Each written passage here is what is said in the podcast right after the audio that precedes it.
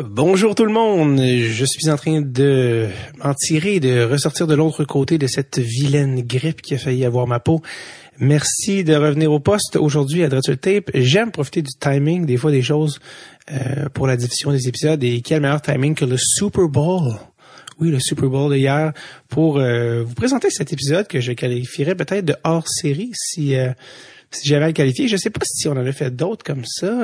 on dirait que de vite comme ça de mémoire, ça me revient pas, mais épisode aujourd'hui avec Monsieur Sacha Gavami, qui est l'agent de Laurent Duvernay-Tardif, qui, qui, a commencé à être un, d'abord en, étant un ami du Cégep, puis un peu gravi les échelons dans un parcours assez hors du commun, merci, et qui est devenu maintenant le représentant euh, généralement des Québécois dans la NFL, et donc, euh, c'est vraiment un gars très intéressant, très articulé, qui est d'abord à la base un énorme fan de sport, un énorme fan de hockey, de tout ce qui est le côté management, évidemment, dans le sport, euh, la, gestion de contrat, les caps salariales, tout ça. Euh, on va en parler d'ailleurs, on va parler du Canadien, on va parler de plusieurs choses, parce qu'au moment où je l'ai rencontré, c'était le 3 juillet 2019, c'était quelques jours après le fameux July 1st, le fameux l'ouverture du marché des joueurs autonomes. Donc, euh, il y avait, il y avait son mot à dire, puis il y avait son opinion sur plusieurs des stratégies du Canadien, vu d'un autre angle aussi, peut-être euh, que, que c'est parce que des fois, les fans ont une certaine opinion pour certaines raisons, puis lui, étant dans le milieu du sport, il amène d'autres points qui sont très intéressants, et, euh, et ça, c'est cool. Donc, euh, d'ailleurs, je, trouvais que dans le contexte, c'était un bon moment pour, au Pro culturel, vous parler de euh, d'un livre que j'ai commencé en ce moment. Je l'ai pas fini, mais je peux quand même déjà vous en parler parce que je trouve déjà ça excellent. Euh, on parle de, de Sacha et Sacha, j'aime, il a son aspect cérébral, un aspect intellectuel. Et donc, ça m'amène à la suggestion du Pro Shop culturel de cette semaine, le nouveau livre de Ken Dryden, Scotty, euh, Hockey Life Like No Other, si je me si je me trompe pas là. Mais c'est le, nouveau livre sur Scotty Bowman, qui est une biographie, mais qui est justement pas une biographie euh, comme les autres. Euh, Ken Dryden, qui est un gars très intellectuel, il aime, c'est un gars qui est cérébral, qui est intellectuel et qui, aime réfléchir à comment faire ça différemment, comment aller chercher vraiment, tu sais, il aurait pu écrire une biographie standard de, Ken, de, Scotty Bowman, de raconter sa vie, son enfance, ses conquêtes, blablabla.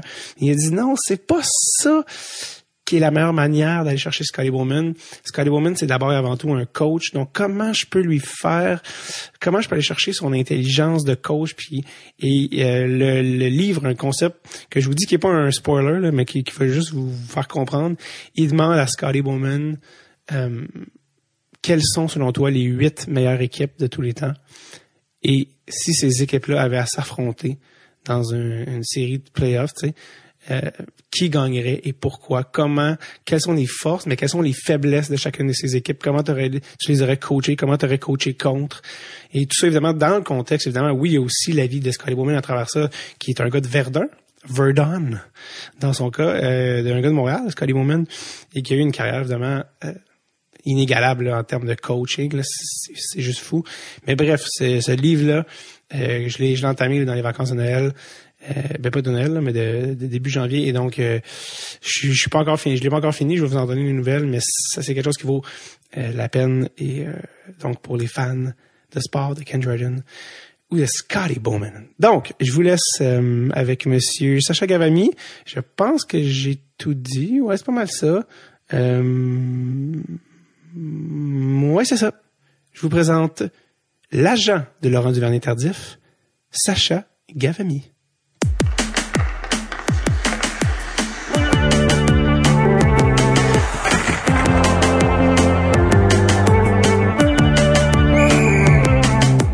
Tape avec David Bocage. Sacha Gavami. Oui. C'est ça, comme ça, ça se prononce? Oui. Peut-être la question que tu te fais le plus demander, c'est si tu même que ça soit long? Ouais, souvent. souvent. Le H euh, cause beaucoup de problèmes. Les, gens, ils savent plus trop comment le prononcer avec le H. J'ai vu dans un truc où c'était un coach, il était comme Ravami, pis t'étais comme, non.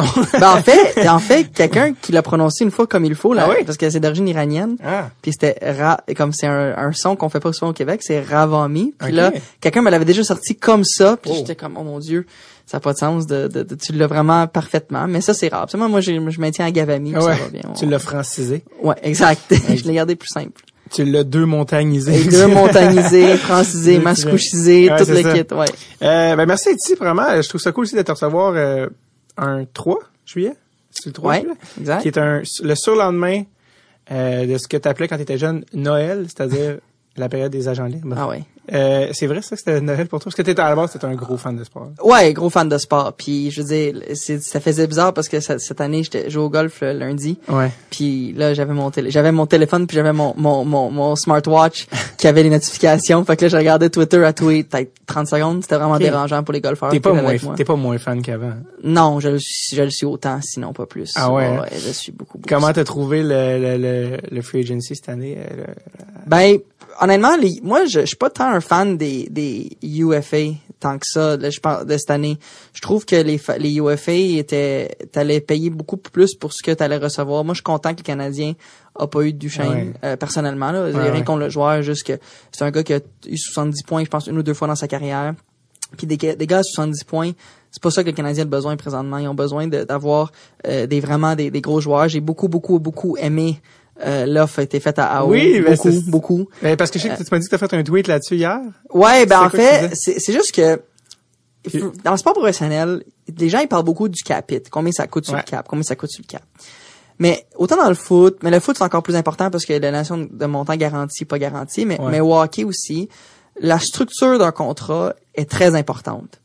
Puis les gens ils sous-estimaient beaucoup le, front loaded. ouais, le front loaded. Mais c'était quand même intelligent parce que au final, tu forçais l'équipe à un petit marché à rouler sur un budget plus élevé qu'il aurait aimé. Mm-hmm. et, donc, ça veut pas dire qu'il allait, la, allait la, la, refuser. Ils l'ont matché finalement, comme on sait tous, mais c'était juste qu'il y avait quand même un aspect à considérer pour les Hurricanes là-dessus. Puis pour les fans de sport qui ont vu le film Moneyball, c'était un, une page de ce film-là. Léo Clonaise, dans le film, on se rappellera, ils arrivent, ils font les séries, ils perdent en série. Euh, ils ont Johnny Damon puis Jason Giambi dans leur club. Puis c'est des excellents joueurs, mais ils ont pas les moyens d'aller payer ces gars-là. Pas parce qu'ils sont pas assez bons, pas parce qu'ils estiment qu'ils sont pas, qu'ils sont pas de talent, Mhm. parce que c'est une équipe à plus petit marché. Donc ça aurait pu que la Caroline aurait pu dire, ben, écoute, nous, 21 millions en un an, ça rentre pas dans notre philosophie. Mais ce que la Caroline vient de faire en acceptant de matcher, ils viennent de créer un précédent dans leur structure salariale. Ouais. Puis ça, faut pas sous-estimer parce que moi, je travaille dans le foot, puis moi, je sais au football, dans les équipes de la NFL, et même la canadienne, ils ont toujours une structure qui respecte pour l'ensemble de leurs joueurs. Ils respectent une certaine structure, que ce soit au foot, la, la portion garantie, que ce soit le, la signing bonus, comment c'est structuré, la, la, la, façon que les clauses Ouais. sont écrites. Ouais. Donc, pour une équipe comme la Caroline, qui est un plus petit marché, qui met un précédent, c'est quand même un gros statement de dire, OK, nous, on est prêt à te front-loader ton contrat Ouais. De 21 millions sur un contrat de, c'était quoi? C'était sur 40, c'était presque la moitié à peu près, là. Ah ouais, c'était t'sais. 20 000 21 millions dans, de- dans les 12 premiers mois. C'est ça. Tu sais, Fait puis c'était quoi, 8.5 sur 5 ans? Fait qu'à peu Ouais. près, peut-être, euh, 8.454 parce que pour être Ouais. en dessous du il threshold. voulait être en dessous du threshold. En Mais temps, bref, en changeant, ils forcent dans le fond les, les, les, les Hurricanes à changer en guillemets leur valeur, puis à, à- ce qui est euh, quand même à piler sur leur ouais. ego puis leur manière de faire, ce qu'ils étaient pas prêts à faire en donnant le contrat. Euh, parce qu'ils étaient pas prêts à lui donner Non. ça euh, en discussion libre. Puis l'agent, peut-être agent, l'agent de Haro est celui qui voulait le plus, qui vient à Montréal Oui. aussi. Euh, que- comment tu voyais ça toi d'un point de vue d'agent? Parce que lui, tu voyais. Puis by the way, l'agent de Haro est le même que Braden Point Oui. qui euh, aussi était une option considérée par Marc Bergevin, Oui. mais ça- Avec raison. avec très raison, mais qui a dit on, a, on pense qu'on a plus de chance pour les raisons que tu as mentionnées, puis la Caroline avec les Hurricanes. Surtout que Julien Brisebois, je pense qu'il aurait matché euh, dans la seconde, mais puis on s'entend, ils sont quand même complètement à la gorge au niveau salarial. Ouais. Mais pour les raisons, euh, ouais, ça, on parlait de l'agent de Haro euh, comme de ce point de vue-là. Ouais, mais j'ai trouvé ça. Il a bien joué ses cartes. C'est pas un agent qui est très flamboyant, hein, Johansson. C'est un, un, un, gars qui, absolument, est assez discret. Il représente aussi Price, euh, Gallagher. Euh, tu sais, il y a quand même des, des clients avec le Canadien. Puis le fait qu'il sort dans les médias, j'ai lu un article dans l'Athletic hier où ce qui est sorti, puis il a, il a, tu sais, il a dit carrément que son client était prêt à venir jouer à Montréal, était intéressé à jouer à Montréal. Ouais. Il y, a une, il y a une partie qui m'échappe par contre dans l'histoire, c'est que l'agent, je trouve qu'il a fait un excellent travail. Il a trouvé une façon d'aller chercher une offre qui avait de la valeur pour le joueur. Bon, certains vont dire AO vaut plus. je suis d'accord oui. AO vaut plus. Je suis d'accord qu'un AO à 10 millions, à 11 millions, j'aurais pas de la misère à le payer à 21 ans quand tu fais 83 points en 82 games. Ouais. Tu, sais, ça vaut la peine. Mais straight to free agency. Mais c'est ça. Il, a, eu, il a eu son term. Il a eu son 5 ans. Il, dans le fond, lui, il touche le free agency le plus tôt qu'il aurait pu le toucher. Mais même si tu laisses un peu d'argent sur la table sur ton, sur ton annual um, average value, ouais. Euh, au final, il va le récupérer en free agency s'il continue de cette façon, de façon énorme. Là. dans la première année de son contrat, il va le récupérer. Donc, au final, par contre, la partie qui m'échappe, c'est que, là, je sais pas à quel point c'est vrai, Dundon qui vient derrière, Ao, il, il veut rester, parce que s'il était pas prêt à rester, on aurait peut-être pas matché. Là, il y a quelque chose qui marche pas, là. C'est ça. Parce que Ao, il dit, je veux jouer à Montréal. Est-ce que c'est vrai qu'il voulait rester? Est-ce qu'il voulait jouer ces les deux tableaux? Peut-être. Mais en même temps, ça, cette partie-là m'a chicoté un peu parce que j'aurais aimé ça, évidemment, je suis personne du Canadien, mais j'aurais aimé ça que AO dise c'est quoi, moi, moi, je veux partir, moi, je veux aller à Montréal. Je suis prêt à y aller. C'est pour ça que j'ai signé l'offer sheet. Fait que ça, ça m'intéresse pas plus que ça de rester. Force la main aux Hurricanes de garder un joueur qui veut pas rester pour te, pour aller à Montréal. Ouais. ça, ça, ça, le met dans, ça, lui, en fait, il y a aucun avantage à faire ça parce que ça le met dans une mauvaise position. Parce que s'il match, il, ah, tu voulais pas rester, mais finalement, tu restes. C'est, dans le fond, c'est si, tu comprends ce que je veux dire? Ouais, il y, a rien à gagner à dire ça. Ben, pour un joueur de troisième, quatrième trio, je suis d'accord. Ouais. Un joueur comme AO, sa production parle pour elle-même. Ouais. Mais faut il faut, là, il est là pour 5 ans. Il y a rien qui l'empêche de dire au GM, regarde, moi, si tu me donnes, donnes le choix, là, ma préférence numéro un, c'est à Montréal. C'est pas que je suis malheureux ici, mais si j'avais, si j'avais l'opportunité, ce serait de partir. Là, j'y mets dans, ils dans la répond, ouais, mais moi, je, je, vais le garder. Ben, c'est correct. Tu as le droit de me garder. Ouais. Tu sais, mais, mais, mais, tu comprends, c'est la, là, là, évidemment, je suis pas dans les discussions qu'il y a à l'interne. Mais c'est cette partie-là un peu que j'aurais aimé, tu sais, le fan en moi aurait dit, ah, j'aurais aimé ça qu'il fasse un statement, tu sais quoi, je vais, je vais, je vais y aller à Montréal. Mais l'agent, toi, fait, faut jamais qu'il dise ça. ben, en même temps, je dis, il faut jamais qu'il dise ça, dans la mesure qu'il faut pas non plus, il y a rien, y a rien de mauvais de dire la vérité. Ouais, ouais. Regarde, t'as mes droits, je suis ici, puis si tu matches, ça va me faire plaisir de venir travailler ici. Mais en ce moment, j'ai signé un offer sheet parce que... C'est, c'est le message que j'ai compris de lui, en tout ben, cas. c'est ça que j'ai compris. Puis, euh, toute la stratégie. Les gens ont beaucoup, euh, évidemment, Montréal a beaucoup d'opinions sur le hockey, mais tu réalises aussi que les gens sont moins au courant des finer points, là, des, des, offer sheets, puis les thresholds, tout ce que ça impliquait. Est-ce que tu penses que, parce que Dordon était un, puis plusieurs disaient, ah, ben, si Benjamin voulait l'avoir, il aurait fallu qu'il qu'il pèse un peu plus fort sur le crayon puis qu'il monte en haut de, de cet average-là. Mm C'est à quoi Benjamin répondait, dans le long terme, ça fait moins de sens pour nous avec les gars qu'on a besoin de signer pour la structure salariale. Est-ce que tu penses qu'il aurait dû être un peu plus agressif au niveau du salaire? C'est facile de jouer, de jouer à ça maintenant que l'offre a été matchée. Euh, moi, je pense, je, maintiens mon point de dire que au final, il aurait donné un first round pick de plus. OK? Mm-hmm. Euh, est-ce que c'est vraiment les manquer un first round pour que Dundon dise ouais, laisse-le partir? Non. Un gars comme AO, je veux dire, à moins que tu vas dans le four first round picks, là, tu sais, que, mettons, ouais, le, over du le, over, le over, ouais. Là, à un moment donné, ça, faut que tu y réfléchisses. Mais encore là. Parce que ça implique des, de l'argent, ça implique beaucoup de choses. T'as Weber, t'as Price à payer, t'as Domi qui va être agent libre avec restriction après cette saison tu t'as quand même des bons prospects qui s'en viennent. Ouais. Faut, faut quand même pas paniquer. Je veux dire, Montréal est dans une bonne situation. Les gens ils disent, ah, Bergeron n'a pas amélioré son équipe. Premièrement, il l'a amélioré parce qu'avec un meilleur backup l'année passée, les Canadiens font une série. Juste de même, là. Niemi a pas gaulé pour gagner des matchs en fin de saison. Ça mettait beaucoup, beaucoup de pression sur Price. Il y a des games que Niemi a échappé. Que si t'as un meilleur backup, tu vas chercher juste deux points, deux points de plus. hein, deux points ou quatre points de plus, On a tous certaines games en tête. ouais. Tu fais des ben séries. Fait que les gens qui, c'est facile de dire le backup, c'est pas important. Non, c'est important. Il a amélioré son équipe avec cette signature-là. C'est peut-être pas la signature d'un centre numéro un ou d'un défenseur euh, gaucher, qu'on recherche tous, mais il a amélioré son équipe. Il y a aussi une autre chose, il y a beaucoup d'espace sur la masse salariale. Ça vaut quelque chose parce que les GM, moi là, ce qui me fait rire dans, la, dans le sport, c'est les gens qui euh, vont praise, excusez l'anglicisme, le, le, directeur général. Vont vénérer. Vont vénérer, vont, vont, vont lui donner plein de... Encenser. L'encenser, merci, le directeur général, pour dépenser de l'argent. C'est facile, cette partie-là. Généralement, les plus grosses erreurs. Oui. La seule erreur, ben non, c'est pas vrai. L'erreur pour laquelle Marc Bergevin s'est fait le plus reprocher de tout son règne, c'est Carl Oui, c'est Carl C'est d'avoir pull the trigger par peur de, de swinger dans le beurre. Puis au final, c'est exactement l'inverse de ce que tu veux. Exact les bons directeurs généraux sont capables de bâtir une équipe dans, dans un contexte de cap salarial. en prenant cette réalité-là de ne pas dans une situation de vulnérabilité où ce que tu dois échanger un Patrick Marlowe puis donner un first round pick. OK? Ça, ça, ça, ça, ça, ça c'est parce que là, on, quand on parle de structure, Marlowe qui arrive il y a deux ans à, Toronto puis qui mm. signe, ah, il voulait trois ans, donne-y la troisième année. Ben oui, mais la troisième année, tu fais mal. Ouais. Puis Doug Wilson qui a dit, je te donnerai pas la troisième année. C'est ça. Puis que les gens ont dit, ah, tu laisses partir un lifetime shark, comment peux-tu? Et c'est qui qui rit finalement? Il a donné un first round pour prendre le salaire. Exact. Fait que les Canadiens, ils ont, ils ont de l'espace à la masse. Ils ont encore des, ils ont, ils ont beaucoup de, de, de, de, de, d'inventaire, entre guillemets, pour marchand, pour faire des échanges. Ils ont des bons prospects, qui ont des, ont des choix repêchage beaucoup.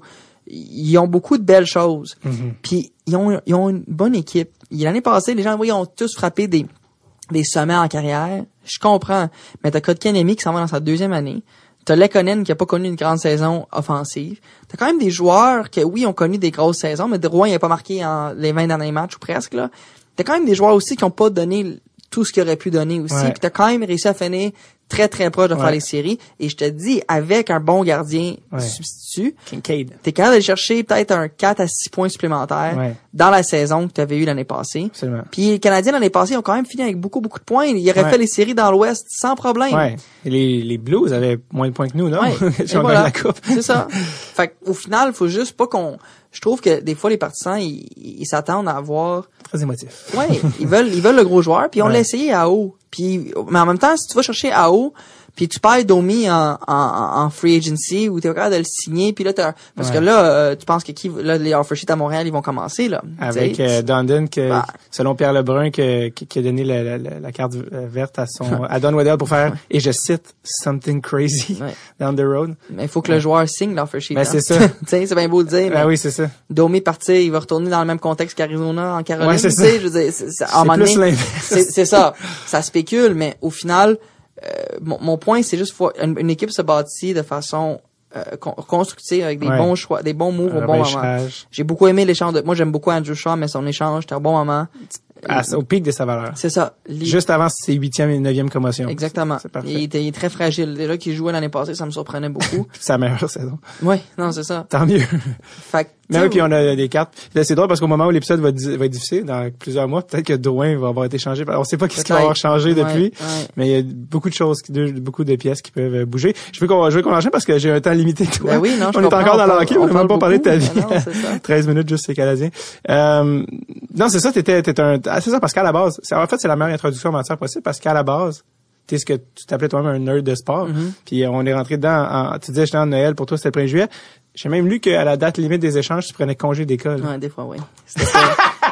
On n'a pas les mêmes parents. Qu'est-ce que ben, je prenais congé. Ben, disons que j'étais malade, là, entre guillemets.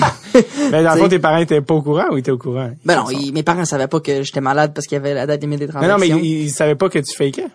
Non, non, non, non, non, non, ah, non, non. Je jouais, je, jouais bien le jeu, pareil. Puis, et puis, et puis, je me rappelle une fois, j'étais allé à l'école, mais il avait installé une télévision dans une dans dans, dans la cafétéria. Quelle erreur. puis euh, j'allais comme je pense que les gens pensaient que j'avais pogné euh, une intoxication alimentaire, j'étais comme fou à la salle de bain, je revenais comme une heure après et puis c'était vraiment euh, tu sais c'était pour écouter, c'était dans le temps que je me rappelle encore, c'était quand les rumeurs envoyaient ça à Montréal des Thrashers. 2007, 8, 6, 7, 8, 2008, 2008. Les fameux gants, Sacha. Les gants, c'est ça? Les gants de Hossa? Oui. Qui étaient peut-être probablement les gants de Marcel, ça, mais bon. ça, les gens en parlent moins. Ouais. Fait que non, euh, j'étais, j'aime bien le sport, effectivement. Ouais, exactement. Donc, c'est comme ça que ça a commencé, parce que toi, tu, tu rêvais d'être agent, euh, ça remonte à quel âge, là? Mon Dieu. Moi, depuis mes primaires, j'avais peut-être 10 ans, 11 ans. J'avais découvert ce métier-là en écoutant, euh, notamment beaucoup Sport 30 et Sport Center, ouais. Sports Central et tout le kit. Et j'entendais souvent le mot agent revenir, agent, agent, puis j'ai commencé à regarder c'était quoi puis c'était comme le, ce que je, tout ce que j'aimais dans la vie comme dans un métier combiné en un c'était dans le monde du sport c'était plus un aspect de négociation la business du sport aider les athlètes à, aller au top de leur de leur euh, potentiel euh, pas juste sur la glace c'est pas juste bah, dans, le sport sur la glace sur le terrain mais vraiment du côté où ce qui sont peut-être moins euh, ils connaissent un peu moins ça, tout ce qui est la partie business, les conventions collectives et tout. Fait que, Avais-tu des modèles ou des gens qui t'inspiraient ou des Ben, c'est parce que t'as vu Jerry Maguire. en fait, j'ai vu Jerry Maguire tard. Ok. J'ai pas vu quand j'ai vu comme j'étais rendu au cégep, je pense pour la première fois. Fait que c'est pas ça. C'était pas ça. T'avais euh... des, des, des, agents particuliers, des c'est un Pat Brisson de ah, Ben c'est Pat Brisson, je pense, le nom qui me revenait le plus. j'ai dit non au hasard, ben c'est Pat Brisson. Ouais, non, mais c'est c'est c'est Pat Brisson que lui qui on entendait le plus parler. Ouais mais mais c'était pas comme ah je je le connaissais pas vraiment tu sais. Hmm. c'était juste que c'était un peu le modèle pour moi de, un, agent du Québec qui avait réussi à percer dans ce domaine. Parce que contrairement à toi il est pas très présent dans les médias Pat Brisson. Tu il est pas il, fait pas beaucoup tu sais. Un, jeune en ce moment voit Sacha Gavami en presse à radio à ouais, je sais pas pourquoi. Euh, mais, je sais pas pourquoi. mais lui il est très mais, ben, il a pas besoin. Non, non, pas pour lui. Je sais pas pourquoi moi je suis dans les médias autant, dans le sens que j'étais toujours un peu surpris de de, de voir, euh, tu sais, comment ça se fait que j'avais un peu d'attention médiatique par rapport à ça. J'imagine que l'histoire de ben, Laurent, c'est une belle histoire et tout, mais... C'est au niveau de... Parce que des agents québécois dans l'NFL, ben, je pense connais pas d'autres. Je pense dans le foot, c'est parce que c'est plus rare. Tu sais, dans le hockey, il y en a de plus en plus. Tu sais, il y en a quand même plusieurs. Le hockey, plusieurs. Euh, infini. C'est ça. Une vraie ouais exact. une vraie peste mm. non mais juste dans le sens qu'il y en a tellement que les joueurs sont comme bombardés là. Euh, mais ça, ça pour dire euh, tu étais vraiment visiblement c'est quelque chose que, dont tu parlais depuis longtemps. Puis j'aimerais ça que tu me racontes euh, en fait c'est comment tu as rencontré Laurent euh, à quel moment? Ouais hein, à la base. c'est c'est où est-ce que tout a commencé sans le savoir? C'est jamais sans le savoir. Ça se peut qu'il y en a qui vont hey, ça, qui ont des chums, pis que finalement ça peut mener à quelque chose, ils le savent même pas en ce moment, tu sais. Regarde le gros qui est ça là-bas. hey, le gros avec la barbe, t'es laid. Euh, c'est quoi ton nom, Laurent Ok. en fait, ben, il était au, on était au même cégep. Enfin, moi, je suis allé à l'école, au collège en 1 au secondaire, puis. Euh, ah ouais? Ouais. Rosemont. Ouais. J'habite, euh, mes parents habitent à quelques. Le ah podcast a commencé à quelques rues de. Ah ouais? Ouais, ouais. Ouais. C'est vrai que j'allais au secondaire. Puis euh, moi, je, je jouais pas. Oui, vas-y. Non, excuse-moi, j'ai mais le, le, le, path vers Grasset de genre est assez euh, classique. Oui. C'est dans, dans C'est ça.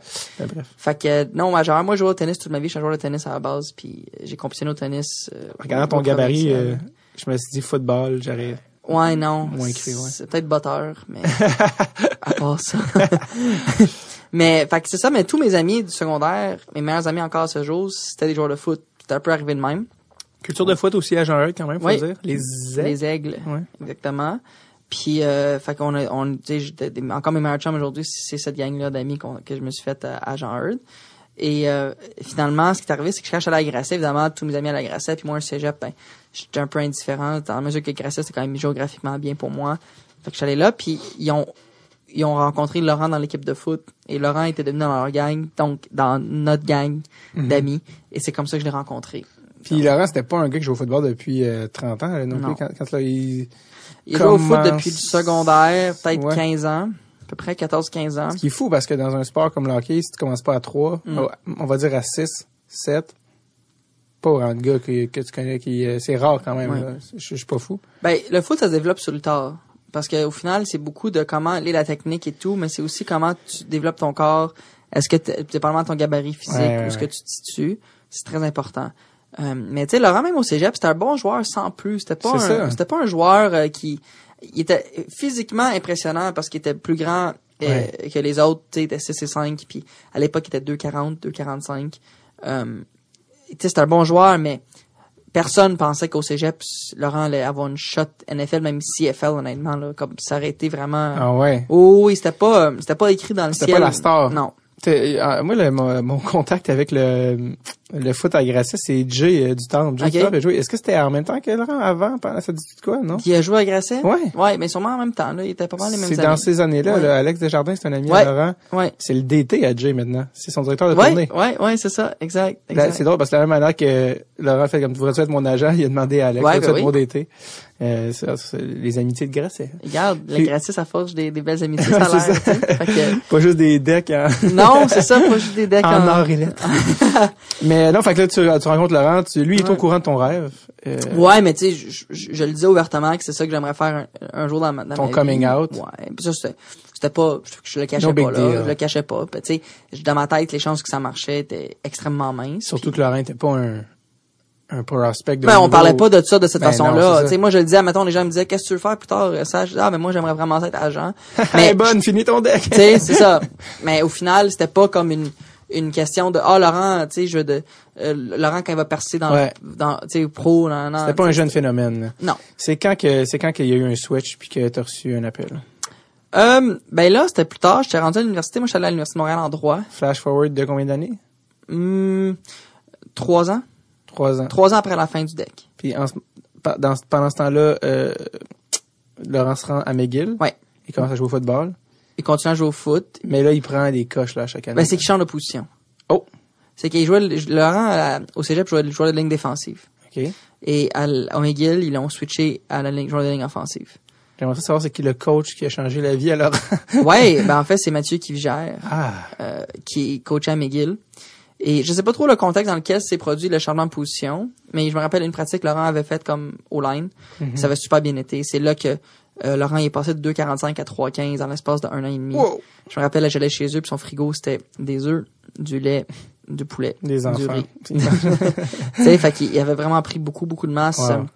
euh, ma- ma- masse maigre. Fait que ça, c'était, vraiment impressionnant. Puis là, on voyait sa progression.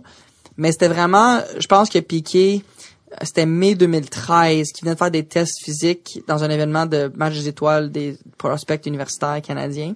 Et il avait sorti des tests phénoménaux, euh, des résultats de tests qui étaient vraiment, vraiment impressionnants. Phénoménal, ouais. Puis euh, dans le fond, lui, euh, c'est à ce moment-là que même ça a fait un peu les manchettes. J'avais vu, moi j'étais en Australie à l'époque pour un échange étudiant. Euh, J'étais allé à l'université là-bas pour une session T'es allé à quelle ville? à Perth. Ouais. Parce que j'arrive, euh, ma soeur habite à Adélaïde. Ah oui? Fait que euh, je me demandais, je t'étais dans, dans quel coin. Euh, Perth, il est plus à l'ouest. Ouest, la côte ouest. Ouais, exact. Donc toi, t'es là-bas en échange. Puis là, je vois Tu ça. ça à distance un Je peu. suis ça un peu à distance. Puis tu sais, je suis content pour. En moment, je pense même pas être comme son agent, rien là, du tout. T'es son ami qui... Ouais, ouais, je Qui est fan. je suis vraiment content pour lui, ça va bien. Puis Ouais. là, à un moment donné, je me rappelle un soir, euh, il est peut-être 11 heures le soir, je- mon heure. Ouais. Donc le matin, ici, je, je FaceTime avec un des chums qu'on a en commun. Euh, et là, euh, on se parle, puis je dis hey, comment va là Puis il dit ah, il va bien, il va bien. Je pense qu'il va t'appeler. Je pense qu'il aimerait, il aimerait ça que tu sois son agent. Hmm. Puis là, j'ai un peu sursauté. J'ai dit ben là, de quoi tu parles? Il dit, Non, non, c'est vrai, il m'en a parlé. c'est c'est c'est- il va t'appeler. Fait que là, je raccroche avec lui. J'essaie de rejoindre Laurent, mais pas rejoignable. Je le texte tout. Finalement, trois heures plus tard, il m'appelle. À quelle heure? Peut-être deux, trois heures du matin. Toi, t'es, couché, là? ou, ou- non, j'arrivais pas à dormir Trop parce que j'étais trop j'étais trop hype. Puis là, euh, il m'appelle puis il me dit euh, écoute Sache, euh, moi je connais rien dans le sport professionnel, j'avais même, pas le câble chez nous, j'écoutais pas le foot, j'ai des équipes NFL qui appellent McGill, j'ai des agents qui me contactent mais je les connais pas, puis je leur fais pas tant confiance. Et toi, je sais que t'as toujours voulu faire ça, puis je te fais confiance, puis ce serait peut-être cool qu'on le fasse à deux, est-ce que ça t'intéresse? C'est vrai, parce que la manière que tu décris, c'est comme, t'entendrais ça, c'est comme, ok, le gars qui te parle de la curiosité intellectuelle d'une poire, mais il est en médecin, tu dans le sens que, oh, je suis pas ça, je connais pas, mais dans le fond, lui, non, Ben, c'est juste, sa curiosité juste- intellectuelle est extrêmement élevée. Ben, c'est ça, c'est pour ça que c'est étonnant. C'est juste que le sport professionnel, pour lui, ça l'a jamais vraiment... C'est ça. Le, le regarder, le suivre, ça l'a jamais vraiment intéressé. c'est l'inverse de toi. Ouais, exact. l'inverse de toi. Exact. Fait que, dans le fond, il voulait quelqu'un pour... Tu sais, puis je pense qu'au début, il trouvait ça flatteur que les équipes appellent, mais je pense pas qu'il réalisait la- l'importance de ce qui se produisait. Il croyait pas vraiment qu'elle allait jouer. Pas au début, non. Non. Puis là, j'ai dit, ben écoute, Laurent, j'ai dit, la réponse à ta question, c'est oui, ça m'intéresse, mais dit, number two, j'ai dit, moi, je veux pas que tu fasses ça juste parce que je suis ton ami, je veux que tu fasses ça parce que je suis, j'ai le meilleur plan pour toi de parmi les gens disponibles. D'ailleurs, je pense que tu as, tu as dit, il faut que tu rencontres d'autres agents. Y Ouais, ouais, ouais, ben, ben, ben, il avait déjà rencontré des agents avant, qu'on se voit. Puis là, dans le fond, moi, euh, je, voulais le rencontrer, puis présenter mon plan, puis qu'il fasse une décision par rapport à moi versus les autres qu'il a rencontrés. Et euh, il a dit parfait, on a pris rendez-vous, mais là, lui, il partait en vacances en Europe. Fait que moi, quand je revenais de l'Australie, lui, il allait, pa- il allait déjà être parti. Fait que j'ai changé mon vol. Ça m'a coûté vraiment trop cher pour ce que c'était.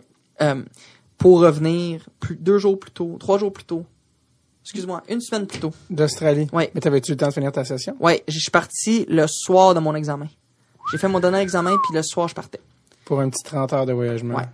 Ouais, c'était 5 heures pour Sydney, 15 heures Sydney, Vancouver, 5 heures Vancouver, Toronto, une autre heure Toronto, Ah, Montréal. le petit Toronto-Montréal, là, c'était pas nécessaire. Le non, c'était pas nécessaire. C'était pas nécessaire. Vancouver, non, j'aurais aimé ça, le, le, le direct. mais Quatre vols, ok. Fait que je suis revenu, puis le lendemain, je rencontrais Laurent. J'avais fait mon plan tout Ouais. dans l'avion, de- en fait, même avant l'avion, mais j'avais peaufiné dans l'avion, tout. J'arrive, je lui présente. Parce que vous vous rencontrez dans un bar, si je me Ouais. trompe pas. Au Benelux. Exact. Sur Sherbrooke? Exact. De Sherbrooke. Chaque Yeah. fois que je passe devant, je fais un, je, je souris. Petite larme tranquille qui coule sur le Bah, plus un sourire, ouais. Ouais, là, quand ça a marché, c'était toujours plus fun.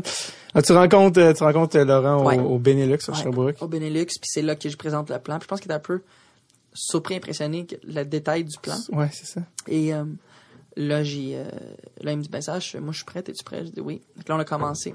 Dans mon plan, de, dans mon plan de match pour lui, j'avais différentes étapes à faire pour l'aider à se rendre à son but. C'est drôle, hein, quand j'y repense, j'avais aucun doute qu'il allait se rendre dans la NFL. Comme c'est un peu naïf, là, parce que là, je le fais depuis, depuis, depuis là, puis c'est difficile. C'est vraiment, vraiment difficile.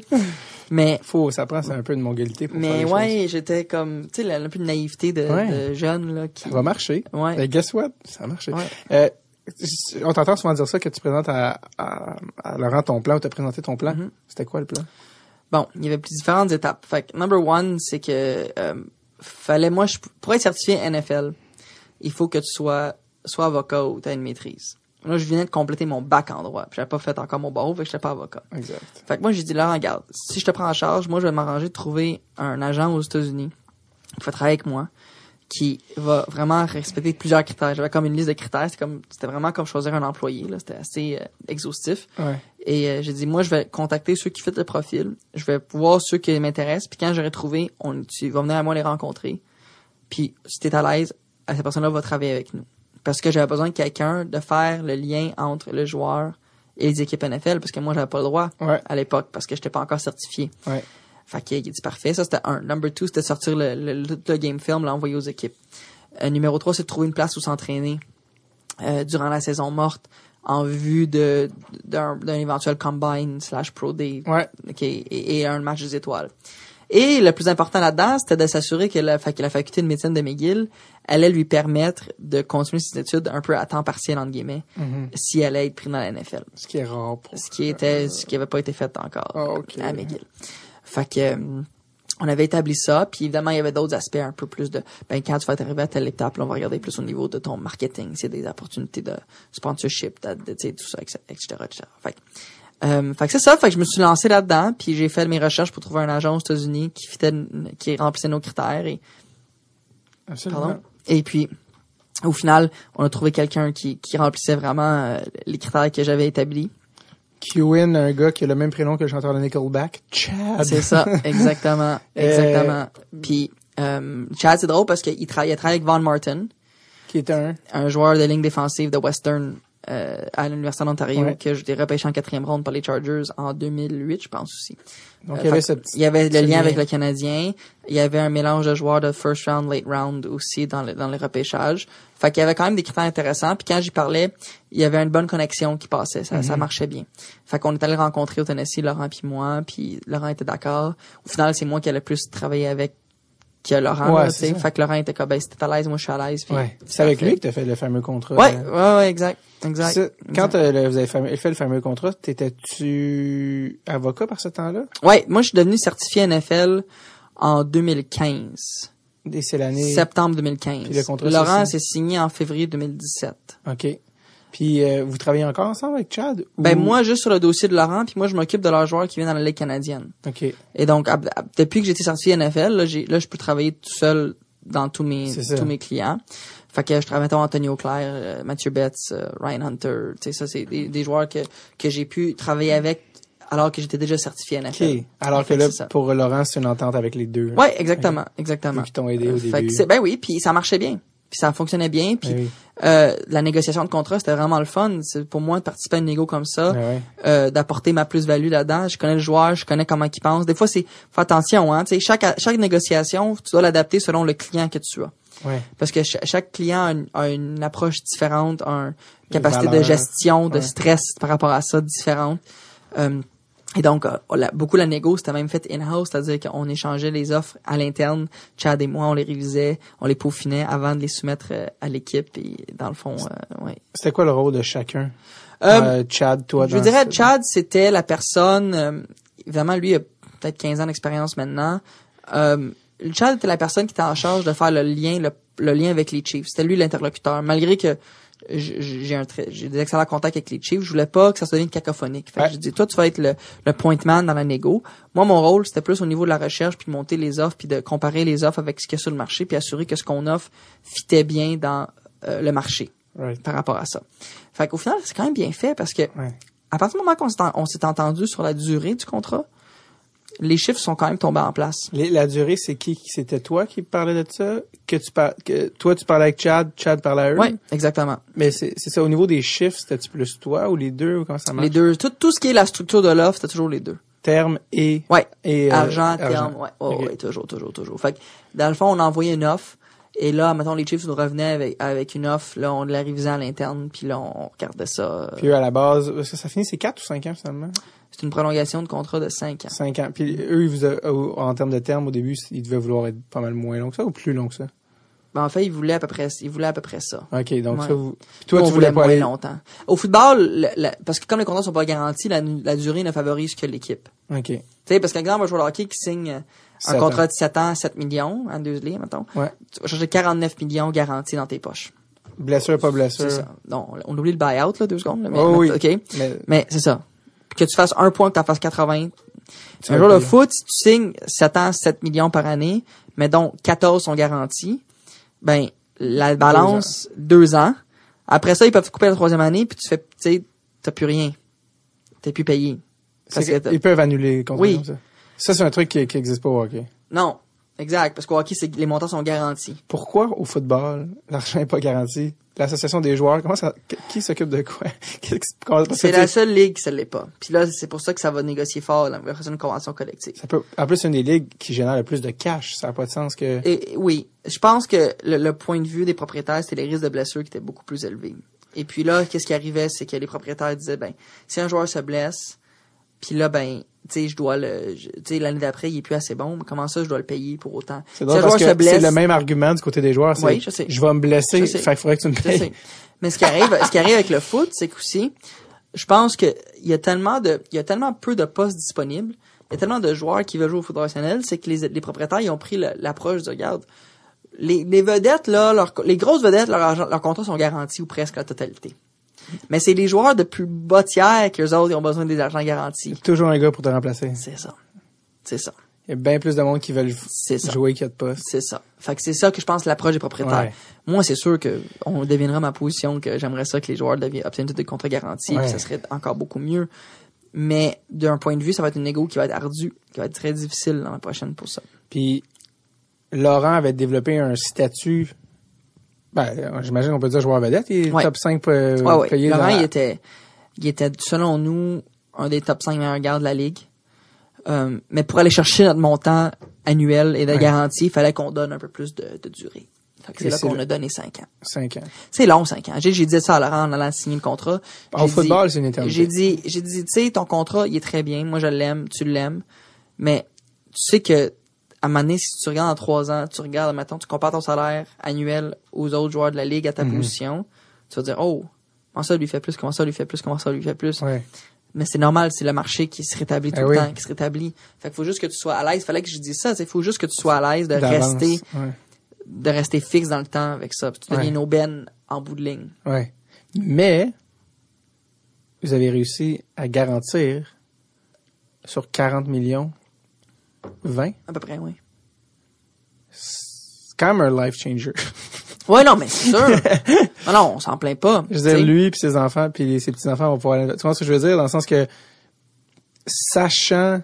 Euh, il y en a combien de commotions en plus, là? Laurent, il y en a plus que... Laurent a eu deux commotions. OK, pas plus? Non. OK. Il y a eu des euh, blessures au genou puis à cheville. Sachant les risques des blessures, sachant qu'il y a une autre carrière mhm. aussi possible. Ben, en fait, peut-être même plus s'il veut faire de la com ou peu importe. Ou, du, ou juste être Laurent Duvernay ouais. tardif à temps plein.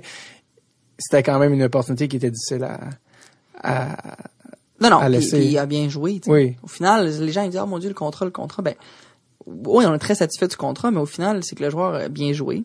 Et il a, il a amené, c'est ça qui vaut sur le marché. C'est pas moi qui décide combien un joueur de foot à la ligne offensive vaut. Marché. En NFL, c'est le marché. Je décide pas combien une pomme vaut à l'épicerie. Je décide pas plus comment un joueur C'est le marché qui l'établit.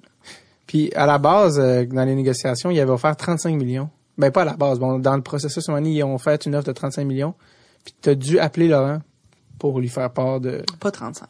C'est pas, c'est ça que j'avais lu, 30 il avait, il avait fait des, il avait fait des offres à, à un salaire annuel plus bas, disons la moitié de ce qu'il y a. OK. C'était peut-être, sur la durée, c'était peut-être, euh, j'ai pas calculé, peut-être euh, un 20, 25, là, je sais pas, tu sais, mais il avait fait à peu près la moitié. Exact. Un, montant, bref, tout pour dire un montant qui était très important. Puis tu as dû appeler Laurent pour lui annoncer, il offre un montant qui va changer ta vie. Mais, je refuserai quand même. Et je sais que Laurent était comme quoi? Est-ce que tu tiens de cette affaire-là? oui, non, mais oui, oui, oui. Ça, c'était aussi un de mes rôles dans la négociation, c'est la gestion du client. Oui, exact. ça a l'air de rien, hein, ça, mais c'était très difficile parce que oui. Laurent, jamais, ça n'a jamais été un gars à l'argent.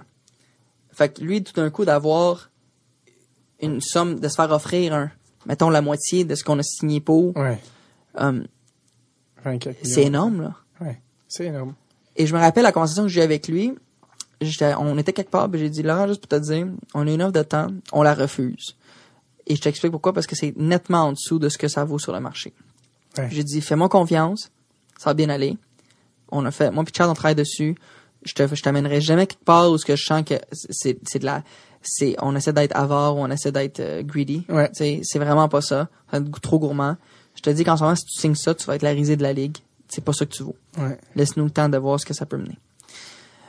Puis Laurent, il était, il, était, stressé un peu, je le voyais. Puis à un moment donné, à sa fête, je me rappelle, on était dans un bar, puis euh, il me prend par le cou. Puis il me dit, Sache, il me dit, je t'aime bien, mais il dit, don't fuck it up. tu sais, en gros, genre, c'était ça, puis, puis je le comprends. Parce que lui, c'était tenu loin de la négo. Puis il laissait moi gérer. Mm. Puis il me faisait 100 000% confiance. Puis il me disait, toi, c'est toi qui gères s'assurer que Chad fait bien son travail, s'assurer que les offres qui sont présentées sont bonnes, s'assurer que ça avance bien. moi, j'ai toujours dit à l'avant, je dis, il te reste un an de contrat. Si on va pas chercher notre chiffre, je te dis, pour moi, joue ta dernière année, tu vas donner unrestricted, tu vas augmenter ta valeur. Même si on signe avec les chiffres, tu vas l'augmenter parce que tu es un bon joueur. Ouais. L'envers, si tu te blesses, qu'est-ce qui arrive? Il faut que tu sois prêt à prendre le risque. Ouais. Fait que nous, on a abordé la négo en sachant qu'on était prêt à prendre ce risque-là. Ouais. Et au final, ben, ça a porté fruit parce qu'après quelques, ouais back and forth, on a réussi à s'entendre sur. Oui, parce que parce que quand quand euh, je pense que Laurent avait dit que justement quand tu avais parlé de l'offre initiale puis pourquoi il fallait la refuser, si je me souviens bien pour le citer, il avait dit j'ai pété une coche euh, ou quelque chose on va dire hey. Oui, il était pas content. C'est qui le gars au cégep qui dansait la table pour me dire que là on va refuser 24 millions? Oui, il était pas il était pas comme je te dis, c'était pas euh, il était pas fâché, il était pas comme on a, on s'est jamais euh, pogné là-dessus. Ouais mais je voyais qu'il y avait un inconfort. Mais c'est là que j'ai vu ça, la plus grande marque de confiance qu'il m'a montré, c'était de me laisser, de me faire confiance là-dessus. Ouais. Quand ton ami t'a dit don't fuck it up, comment tu dis ça? Ben, j'ai dit, j'avais une confiance. J'avais confiance qu'avec l'équipe que j'avais, qu'on avait montée, que le travail qu'on avait fait en arrière-scène, que la recherche qu'on avait faite, que toutes les, que, à un moment donné, là, Laurent, il vaut ce que les chiffres disent. Puis les chiffres sont là pour nous démontrer que c'est ça qui valait. Maintenant, on a concédé un peu sur la durée pour aller chercher ces chiffres-là, mais au final, il se retrouve avec un bon montant garanti. J'avais une confiance. J'avais une confiance que j'avais tellement, j'ai tellement confiance dans son, dans son niveau de jeu depuis le début avec Laurent que je me dis, je me suis toujours dit, si on veut pas chercher le chiffre, on est capable de jouer une autre saison puis d'augmenter ta valeur. Fait que le montant qu'on allait signer pour, mais ben, il va être plus élevé encore parce que tu, tu l'as pas décidé de le faire. Est-ce que tu t'es senti dépassé par les événements à un moment donné? Parce que c'est gros, là, la NFL, euh, c'est des gros montants, c'est est-ce que Maïs t'es dit, ouf, là, ça commence à, le volant commence à être dur à tenir, là? Dans la négo? Ouais, en général, en général, comme. Ah oui, en général, souvent. Pleurer huit fois nettoyer. souvent, au début surtout. Ouais. Au début surtout, parce que tu commences, la NFL, là, je sais pas c'est comment les autres ligues. Puis j'imagine sont, ils sont toutes aussi grandes et grosses, tu sais. Ouais. Mais c'est parce que la NFL, c'est très américain. Mm-hmm. Et là, tu rentres dans un milieu où est-ce que j'avais lu les statistiques en 2013, 50% des agents n'avaient pas de clients, 25% des agents avaient entre 1 et 4 et 25 autres des agents, 25% autres des agents avaient le reste. Ouais, les, les gros, les big shots. Ouais. Le reste. Là, tu rentres là, puis là, le, le, le, le, petit Canadien arrive, puis tu sais, personne ne le connaît. Je connaissais personne. Je disais même au Québec. Je commençais là-dedans. Là, je connaissais même pas le coach de foot de mon secondaire à des montagnes. Je disais, je connaissais personne. Ouais. Puis tout d'un coup, je dois aider un joueur à se rendre dans la NFL. Puis après ça, c'est à refaire. Ça, c'est à refaire. Puis il faut que tu fasses ta place. Puis il faut que tu fasses ton nom. Puis il faut toujours que tu gagnes la confiance de chaque nouveau joueur. Chaque... Fait que c'est surtout de, de bâtir ces relations-là que j'ai trouvé difficiles, que je voulais dépasser. Euh, dans le dossier de Laurent, je me suis toujours senti comme en confiance. Comme je te dis, peut-être une confiance aveugle, naïf. Ouais. Mais je savais qu'on était bien entouré. Je savais qu'on avait monté une belle équipe. Je savais qu'on avait pris les bonnes décisions. Puis je me suis dit, tu sais quoi, ça peut marcher. Puis le, la relation du fait que c'est ton ami à la base, ouais. des fois que t'as fait, ouf, j'aimerais que ça soit pas mon ami ou tu y avait-tu un inconfort par rapport à Non, ça c'était la partie la plus de fun. Ouais. Honnêtement parce, là, ça, ça a bien été ah, aussi. Ouais, mais c'est ça puis il y avait une confiance mutuelle. Moi, je savais que lui, il allait performer. Lui savait que moi, j'allais pouvoir livrer la marchandise sur ce que j'avais à livrer. Exemple, l'organiser le Pro Day. Tu sais, comme, il est arrivé, il arrivé au Pro Day, puis tout était, tout était tout arrangé, puis il avait juste besoin de courir un 40 verges, puis il l'a fait. Tu sais, on avait, c'était comme si on avait tous nos, nos rôles, puis on l'a tous fait au meilleur de nos capacités, puis ça a fonctionné. Bon, j'adore l'image de lui qui te sert par la tête un, peu chaud, en disant l'autre là. c'est vrai. toi qui as le moins de moins en moins de sang qui monte. Oh, ouais, mais. comme, oh. mais c'était même pas comme une joke, rien, là. Non, il était sérieux. il était sérieux. Absolument. Puis ça, ça aurait pu, si ça avait mal été, ça aurait pu être la fin de, de moi puis de, tu sais, de tout ça, genre. De votre amitié. Oui, oui, oui, de tout, là. Ah ouais. Mais j'avais une confiance. Tu as parlé du Pro Day. Ça, c'est une affaire aussi un peu en soi qu'il faut qu'on mentionne parce que t'es un agent, mais là, c'est comme si tu travaillais dans l'événementiel, tout soudainement. Oui. C'est ça, le, Pro Day, c'est, tu peux exactement. expliquer, un, c'est quoi pour les, les gens qui connaissent moins le football, puis deux, qu'est-ce que ça impliquait parce que t'avais jamais fait ça de ta vie. Mm-hmm. Puis là, c'était genre l'espèce d'opération, euh, tu sais, le film La Grande Séduction. Ouais. c'était ça, mais pour les équipes de la NFL, pour Laurent Duvernay-Tardif. C'est quoi le Pro Day? Ben, un Pro Day, c'est, chaque université aux États-Unis, ou presque, là, ils organisent un Pro Day, c'est-à-dire qu'ils organisent une journée où que leurs athlètes qui sont éligibles au repêchage puissent faire des tests physiques devant des recruteurs qui décident de venir ou pas dans le cas au, Canada, ça c'était très rarement fait. Au, McGill avait jamais fait ça. Même au Québec, je pense pas que ça avait déjà été fait euh, pour la NFL. Et là, quand Laurent a pas été invité au NFL, au combine de la NFL, nous on se dit ben là il y a des équipes NFL qui sont intéressées à lui, il faut qu'on trouve une solution.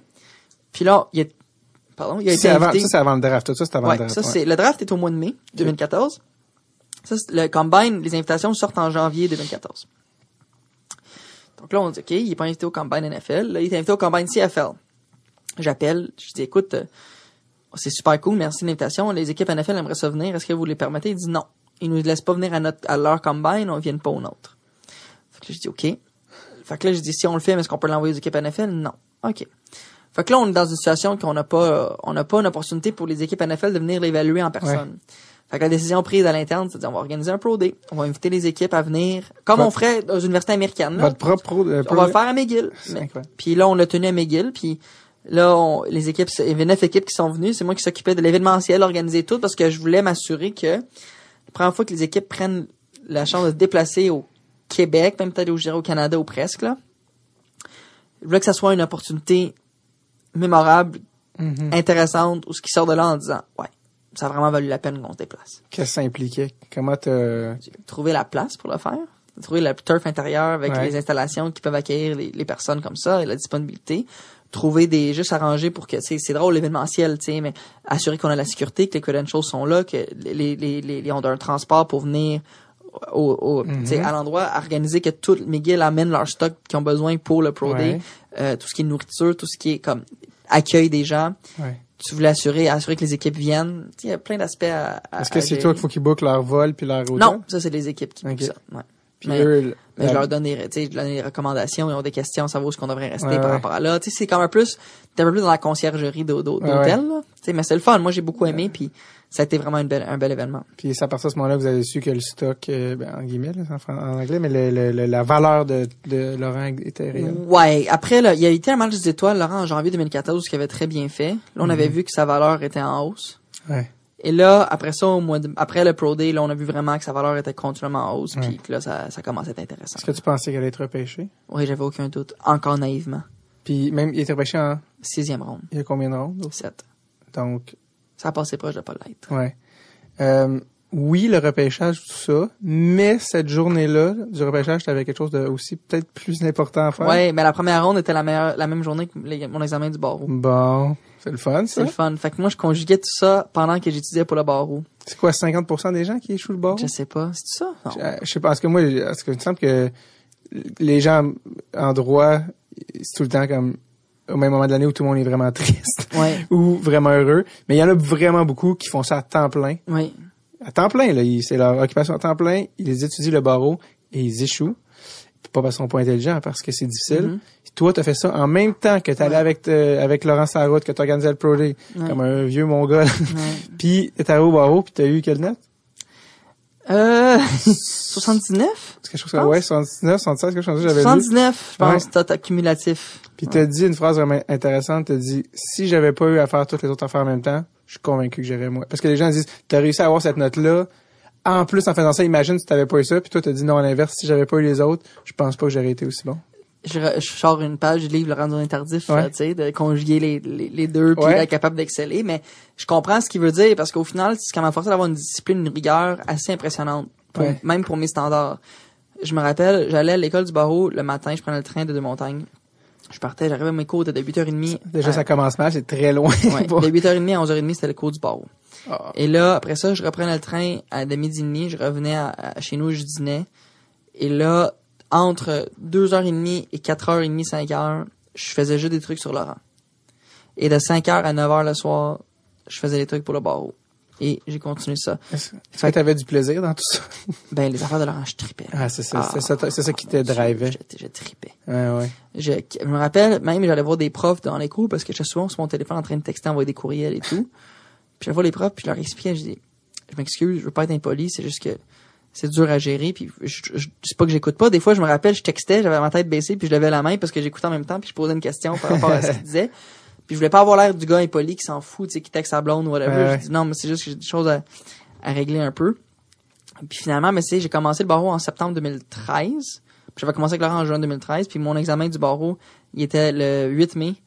Euh, 2014, c'est la première journée du repêchage. Comme quoi, euh, c'était comme c'était comme début et fin scellé en même temps. C'est assez, c'est très bien écrit. Bravo au scénariste de cette ouais, hein? de la vie. Ça a quand même pas. Tu as, eu ton, ton début avec Laurent, comme on en a parlé. Puis après ça, tu t'es dit ah ben, qu'est-ce que je pourrais faire plus de ça. Ouais. Puis tu as voulu avoir d'autres clients. Mais ça pas été aussi fluide que tu aurais pensé en 2015 quand tu as commencé. Euh, non. Comment les gens te percevaient et versus bon? Ben, je me rappelle, je, je 2014 arrive, il, sera, il repêché au mois de mai. Là, le mois de juin, c'est plus calme. Je conduis un jour dans ma voiture, puis là, je suis en train de réfléchir, puis je me dis, ah, j'aimerais ça faire ça plus, tu sais. Revivre ça. Là, j'avais devenu assez chum avec un, un recruteur des Colts d'Indianapolis. Et je l'ai texté, je peux tout t'appeler? Il dit oui, je l'appelle. Je dis, écoute, si je veux me lancer là-dedans, est-ce que tu me suggères d'aller dans événement rencontrer les directeurs généraux, tu sais, me présenter et tout? Du réseautage. Du bon fameux réseautage. LinkedIn. C'est ça. Et là, il me dit, Sacha, pas être méchant. Il me dit, on s'en fout de toi. Il dit, tout ce qu'on veut, c'est des bons joueurs. Fait qu'il dit, focus à trouver les bons joueurs et les contacts vont venir après. Et c'est tellement vrai, là. ça sonne méchant, c'est pas méchant. Mais c'est tellement vrai. Mais ça a tellement changé ma façon de voir ça. OK. Fait que là, je vais essayer d'aller chercher les gros joueurs. Fait que là, j'ai fait mon recrutement l'année d'après et ça a été difficile. Ça a été très difficile. Les joueurs me percevaient juste comme l'ami à Laurent. Ça, c'est l'ami à Laurent qui, qui le donne un coup de main, mais c'est pas un vrai agent. C'est pas, c'est pas quelqu'un qui est sérieux, c'est encore trop jeune. Tu sais, Laurent a été repêché, j'avais 22 ans, j'allais avoir 23 dans quelques mois. Tu sais, fait que je recrutais des kids à 23. Les, les, les joueurs à 23, eux, il y avait 23, 24, 25, tu sais, ils étaient plus vieux que moi. Euh, ils me prenaient pas tant au sérieux, mhm. honnêtement. Comment, euh, comment, comment tu te sentais à ce moment-là? Comment tu as vu ça de faire comme, oh shit, finalement, je pensais avoir accompli quoi, mais? Euh, j'étais pas tant surpris. Non? Drôlement. On dirait que j'étais déçu. Ouais. Mais je comprenais. Ouais. Et là, je me suis dit, OK. Si je veux percer dans ce milieu-là, il faut que je parte de scratch, mais j'ai une belle carte de visite. J'ai réussi avec un. Et c'est vraiment cette année-là, j'ai, par contre, ce qui m'a amené, ça c'est un peu moins connu parce que c'est que j'ai quand même réussi à aller chercher des clients, euh, surtout l'Université de Montréal, qui étaient plus, qui étaient joueurs de repêchage de la canadienne, mais plus tard. Moi, je suis donné certifié CFL au tout début avec Laurent parce que je pouvais, j'avais pas besoin d'être avocat pour l'être. Fait que j'étais pas encore, tu sais, je, je, commençais euh, mon recrutement pour les repêchages 2015. Ouais. Se faisait à l'automne 2014. Ouais. J'étais pas encore certifié NFL. Fait qu'au final, quand j'ai commencé à, à, à, recruter les joueurs, c'était vraiment pour la Ligue canadienne. Et j'ai réussi à travailler avec certains joueurs, mais qui ont été tous des, choix de repêchage très tard dans le repêchage. Et je pense que le mot s'est passé, j'ai mis beaucoup, beaucoup d'efforts et je prends beaucoup à cœur tous mes clients, que ce soit des late round picks, euh, la Ligue canadienne ou des, des top prospects NFL. Puis je pense que les joueurs ont beaucoup apprécié le, le temps et l'énergie que je mettais avec eux. Ouais. et vraiment vouloir les aider du mieux de mes capacités. Et je pense qu'après ça, après la repêchage de 2015, malgré que j'ai pas eu des, des, des, des, choix de première, deuxième, troisième ronde, j'ai des joueurs repêchés avec qui j'ai bien travaillé et que ça m'a permis d'amener le de montrer le côté humain que je, valorise tant dans mon travail. Et c'est là que mon, mon, recrutement en vue du repêchage de 2016 a été beaucoup plus fructueux. Hmm. Et donc, j'ai dû, disons, revenir à la base pour ensuite recréer ce que je voulais créer avec d'autres athlètes. C'est quoi les grosses différences pour un agent euh, de NFL, CFL? Le montant d'argent. c'est tout. C'est les mêmes concepts, c'est les mêmes principes. La négociation, c'est les, les, mêmes. C'est la convention collective, c'est les négociations, c'est tout. Hmm. C'est comme je disais tantôt, c'est pas moi qui choisis le montant d'argent. C'est le marché. Je vais négocier de la même façon. Une, Faut juste que tu sois au courant de la valeur du gars. C'est ça. C'est ça l'important. Tu as déjà dit, parce que tu parles, on parle beaucoup de négociation, tu as dit, mhm. euh, les gens, quand ils disent que tu es agent, ils parlent juste de négo. Puis tu as dit, ben oui, mais euh, et pour te citer, tu as dit, ben les négociations, c'est 5% de mon travail. C'est quoi le 95 Probablement tout le processus de repêchage. Tu tu négocies pas grand-chose. Un joueur repêché, les contrats sont pas mal standardisés, tu sais. C'est quand même assez simple. Beaucoup, beaucoup, beaucoup de gestion psychologique avec le joueur. Comment approcher les situations, comment l'aider à comment voir les choses, l'aider dans chaque étape qu'il va confronter parce que c'est pas des étapes qui sont faciles. Intéressant ça quand même. C'est pas des étapes qui sont faciles puis l'important c'est de pas avoir l'air du gars qui connaît tout. Mais l'important c'est de montrer que je connais cette business là puis je comprends ce que le joueur va vivre en allant dans cette business là parce que c'est extrêmement tu sais, veux pas exigeant, difficile. Il faut que tu sois euh, patient avec ça, tu sais. Donc, euh, c'est drôle parce que tu sembles avoir une personnalité un peu atypique pour un agent. Ah oui? Euh, pour en avoir rencontré tout ça, les agents, c'est un métier que peut-être plus jeune, je trouvais vraiment, en, en, voyant un peu le milieu, je trouvais ça très... Euh, Requin? Ouais, mais c'est des personnalités... que je vais, je vais, je vais l'exagérer, là, sans... sans rendre pas personnel pour toi, rien pour le métier d'agent, mais c'est juste, il y a un côté très vendeur de char. Oui au métier de vente, au métier d'agent. Euh, c'est pas des gens qui des fois tu, tu, fais ouais euh, je sais pas si j'aimerais ça que cette personne-là me représente. Euh, c'est ça le côté vendeur un peu de chars usagés qui, euh, qui, qui met son nom, qui prend son pourcentage, puis que souvent tu fais man, euh, sais pas là, tu sais, qu'est-ce que tu vaux vraiment. Puis sachant tout, comme tu en as parlé du processus que le joueur vit, les difficultés, les stress, euh, je connais beaucoup d'agents qui je pense pas qu'ils pensent même à ça là. Tu comprends ce que je veux dire? Ils pensent euh, au day-to-day, ils pensent au contrat, ils pensent à ça, mais une fois que le contrat est signé, c'est quand on se revoit à la fin du, contrat, tu sais. Tu comprends ce que je veux dire? Oui, puis moi j'ai toujours c'est drôle que tu mentionnes ça parce que moi j'ai dit aux joueurs quand je les recrute entre guillemets, si vous cherchez un agent que vous allez revoir aux trois ans pour la négociation de votre contrat, je suis pas la personne. C'est pas moi ça. C'est pas le plaisir que, que des fois les gens font OK, merci, bye? Ça m'est pas arrivé encore. Ça pas arrivé. Il aime, pas ça, il aime ça le soutien finalement. Il aime ça, je pense. Puis surtout quand tu affrontes des étapes comme ça, là, t'as besoin de quelqu'un qui a déjà vu, qui sait c'est comment, puis qui peut un peu relativiser les choses. Ouais. Puis euh, parce que parce que j'avais lu aussi que quand t'avais, je me sais plus à quel moment dans ton parcours, mais quand t'étais allé au States, ça, puis t'avais commencé à un peu te lancer là-dedans. T'as eu un bout, euh, il y a eu un moment où tu étais un peu découragé, puis t'as appelé ta blonde, t'as dit, oh, finalement. Ouais, quand j'ai écrit, euh, quand j'ai écrit l'examen pour être agent NFL, ouais. en juillet 2015, on avait trois jours de cours auparavant. Ouais. Mais toutes les questions, c'était par rapport à l'argent. Toutes les questions des gens qui voulaient donner l'argent, c'était comme, ben, si un joueur fait si votre client veut se suicider, il a un gun sur la table. Combien? mais, mais, mais c'était presque ça. OK? C'était genre, ben, si le joueur fait ça, puis se coupe, puis là, non, combien que moi je vais avoir, combien je peux facturer, combien je peux facturer? Puis là, moi, c'est drôle, dans toute cette aventure-là, ça n'a jamais été motivé par l'argent, parce que laisse-moi vous dire que la business d'un agent d'athlète, là, c'est une des pires business que tu peux avoir. Il y a des façons beaucoup plus intéressantes de faire, de gagner ta vie avec ça. Beaucoup plus beaucoup, très peu de personnes font beaucoup d'argent et le reste en font euh, très peu là, comme agent. C'est vraiment une petite minorité. Oui, puis. Mais les gens pensent que c'est payant, mais c'est un, un calvaire. Là. Ben c'est ça, c'est très difficile. Fait que faire de l'argent comme avocat, je pourrais être, je pourrais gagner ma vie beaucoup plus, euh, de façon stable que ça. Mais parce que en passant, tu, est-ce que tu, je pratique. Oui, c'est ça. Oui, oui, oui, je pratique le droit. Les gens, alors, euh, alors est-ce que donc, est-ce que tu te considères agent à temps plein? C'est comment ben, tu gères ton temps? C'est drôle. J'ai, j'ai une, j'ai, je suis agent d'athlète professionnel. J'ai aussi, euh, je, pratique encore le droit. J'ai fait quatre ans de litige fiscal, puis là, j'ai délaissé ça en janvier de cette année pour, euh, là, je fais plus une pratique de conseil en négociation avec des clients. Ce qui est un peu ton... Ouais, c'est qui est le fun. T'as des mandats de négo. Ouais. Puis j'ai aussi parti une entreprise euh, qui s'appelle Vasse Recrutement Universitaire. Oui, on va, on va y venir. Qui accompagne les étudiants. En plus, je regarde l'heure parce que je veux pas te... Non, non, c'est correct. Euh, non, c'est ça, parce que Sacha est occupé. Après ça, il y a un petit dîner à Griffintown, donc on va le laisser. Ouais, c'est ça. euh, donc, euh, oui, c'est ça. Donc, donc, donc tu, tu, tu valses entre ces trois affaires-là. Ouais. Mais tu continues. Pour toi, c'est important de continuer à pratiquer le droit. Toujours. Pourquoi? J'ai travaillé assez fort pour être avocat. Puis, je, trouve que, je trouve que le, métier de droit est tellement, c'est un beau métier, dans quel domaine tu peux pratiquer. Ouais. Puis mon expérience dans le monde du sport, dans la négociation, peut aider dans différents dossiers de droit, que ce soit droit municipal, droit civil, mais c'est une petite pratique, tu sais, ce que je fais mm-hmm. présentement. C'est pas, c'est des, c'est vraiment très peu de dossiers, très peu de clients. OK. Ouais. Ça me, ça me garde un pied dans la porte, euh, ouais. toujours, ouais. Est-ce que ça euh, ça amène un peu d'humilité. Ou euh, tu sais je sais pas tu sais de gérer des dossiers plus communs ou que de pas nécessairement être en train de vendre ou de gérer des ouais mais j'aime ça j'aime ça. C'est de la vie de tous les jours oui c'est ça hein, mais non je disais pas négativement non, non, je disais que c'est la vraie vie. Ouais c'est la vie de tous les jours c'est le fun. Moi j'aime beaucoup ça. On, parlait tantôt tu disais l'argent l'argent les agents. Euh, CFL NFL le pourcentage d'un agent je pense que c'est pas le même. C'est la même chose. C'est la même chose. ça varie entre 1 à 3% maximum Ouais. J'avais j'avais entendu que euh, CFL était plus proche de 3, puis NFL était plus proche de 1.5. C'est vrai, c'est vrai. Mais ben, en fait, c'est que la NFL la moyenne c'est 1.5. Tu peux aller jusqu'à 3, mais comme les montants sont plus élevés, souvent ça va être plus bas.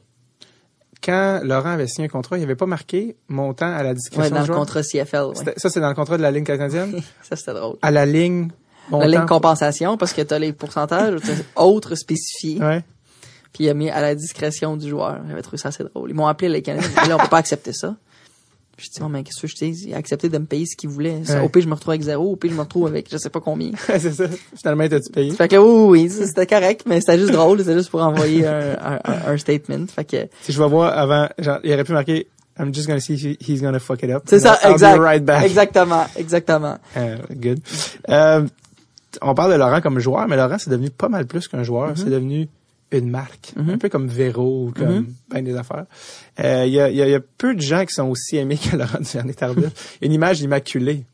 Euh, Laurent, quand je m'en ai tantôt, les, les, les madames me demandaient, ah, c'est qui sur ça? Je reçois Sacha Gavami, c'est le connu comme étant l'agent de Laurent. Oh, Laurent! Oh, c'est le fun! Il est beau, il est fin, il est en médecine! Il fait des bols. il est parfait. C'est le genre idéal. Les gens veulent avoir euh, Laurent comme... Euh, les gens savent pas qu'il est raciste. Non, c'est pas vrai. je vais juste partir. Je veux dire, ça serait tellement malade qu'il y ait un scandale avec lui. Ça serait... Mais non, c'est l'inverse. Il est comme immaculé. C'est le genre de gars qui se présenterait en politique qui serait élu. Euh, ouais, je pense que oui. Hein. Puis euh, tu as même déjà dit que Laurent, la politique, toi non, mais que Laurent, ça pourrait l'intéresser.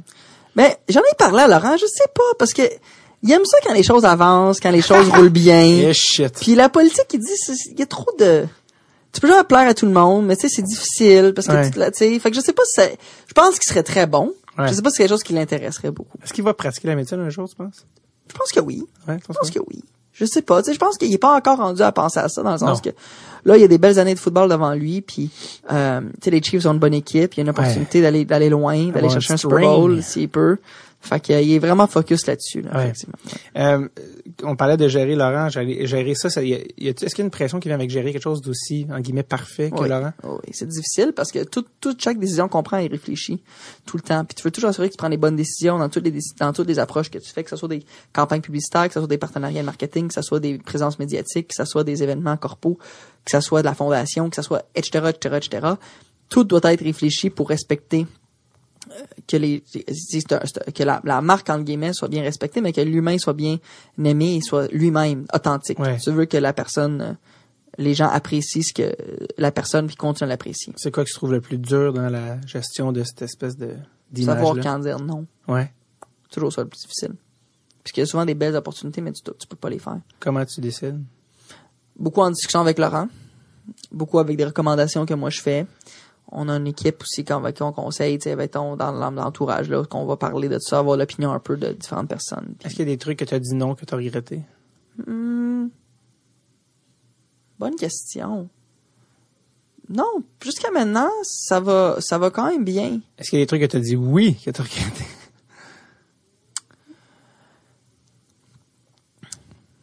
Je sais pas. Est-ce qu'il y a des trucs que j'ai dit oui que des fois peut-être peut-être que des fois oui au début oui oui il y a des moments des des entrevues médiatiques qu'on a dit oui que en regardant ça par la suite tu dis ah, ah Pas besoin Il n'y a pas ça. eu besoin de faire ça. Ouais, ouais. Mais c'est bon, parce que ça nous apprend. Ouais. On apprend là-dessus. Faut pas le savoir. Fait que ça nous enligne sur qu'est-ce qu'on aime, qu'est-ce qu'on aime moins, puis qu'est-ce qu'on fait. Ce qui est normal, je pense que toute personne, toute personne connue va aller à travers cette expérience. Ouais. Est-ce que ça devient beaucoup pour... euh, il y a un horaire du temps assez chargé, j'ose croire, euh, Laurent. Euh, Est-ce que ça se peut que de manière ça devient beaucoup quand ton job c'est supposé t'entraîner puis jouer au football, gérer? Ben, il, il priorise toujours ça. Ok. C'est comme, euh, on a, on, des fois, on doit annuler des trucs parce qu'il n'y a pas eu le temps de faire Ouais. s'entraîner puis tout ça, puis ça, c'est toujours la priorité. Mais oui, c'est une gestion d'horaire qui est très, très importante parce qu'on doit, on doit bien, Ouais. on doit bien la gérer, effectivement. J'avais croisé Laurent. Euh, c'était des capsules pour pour trois points. Ouais. C'est des capsules, tu sais, puis sais, puis j'avais croisé, puis a dit ah, salut. euh, Il m'était juste présenté comme quoi il connaissait Ouais. Alex, on avait connaissé Ouais. ouais. en commun. Puis je m'étais juste dit, est-ce qu'il a l'air brûlé? ouais. J'étais comme pour vrai, votre couche. Tu sais, genre. Mais il est un peu, il, aime ça quand ça bouge beaucoup. Ouais, des fois, ça. il, est- victime de son, de, ses- de ses Ouais. propres demandes parce que là, c'est là qu'il réalise, tu sais. Ouais, ouais. Mais c'est là, qu'on- comme je te dis, il apprend. Il Ah voit oui, c'est quoi ça. ses limites, de mettre ses limites, c'est super important. Euh, Il y a beaucoup de, aussi la plupart des demandes se rendent pas à, Non. À Ah, Laurent, là. Mon Dieu, non.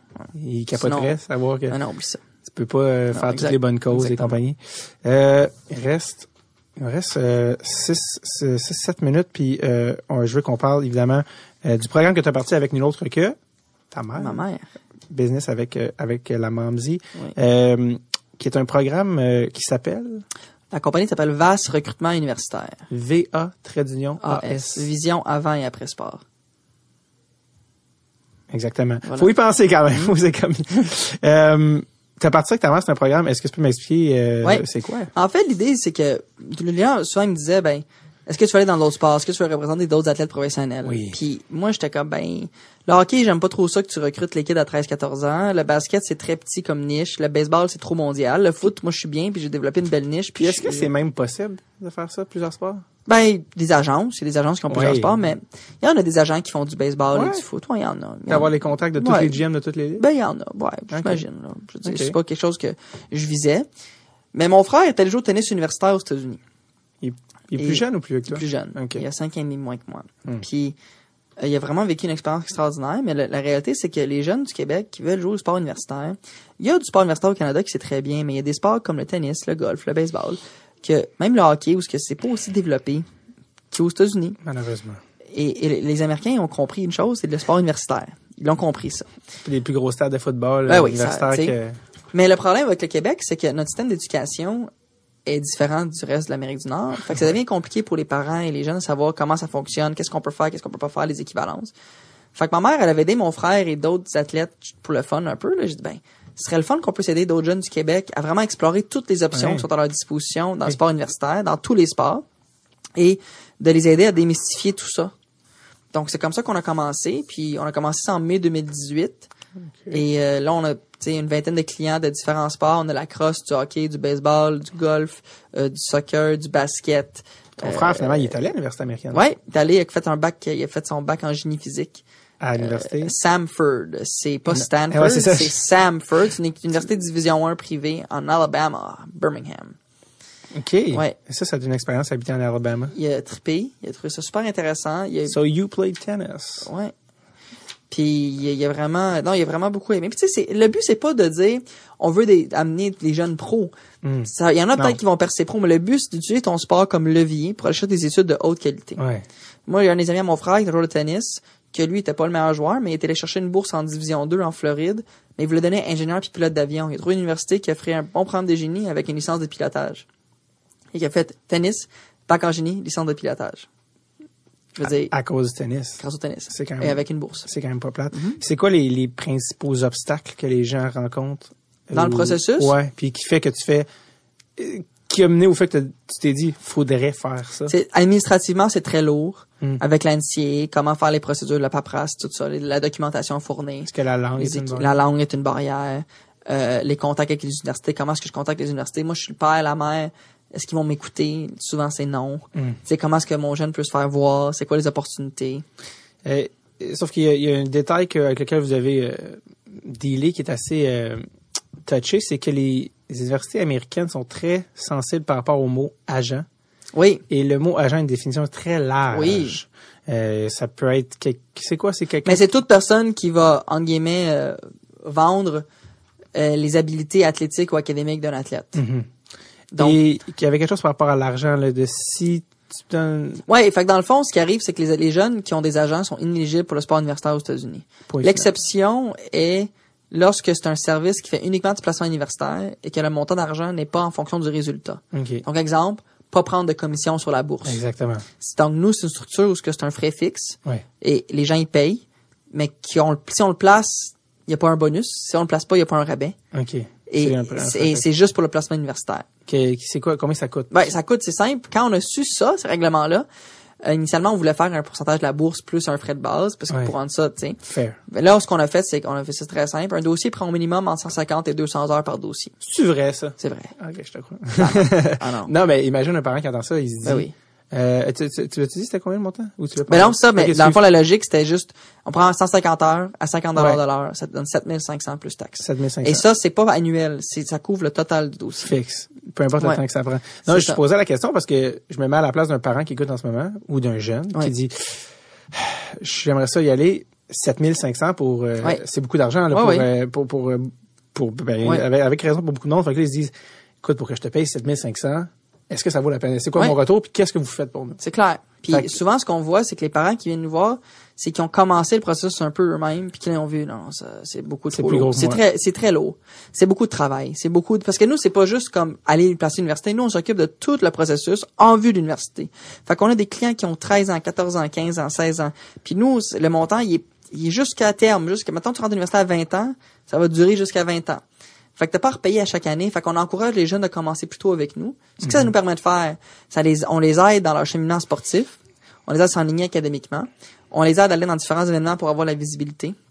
Exemple, un joueur de hockey. Un moyen de joueur de hockey recru NCA, c'est 20 ans. Fait que tu finis secondaire au Québec, t'as 17.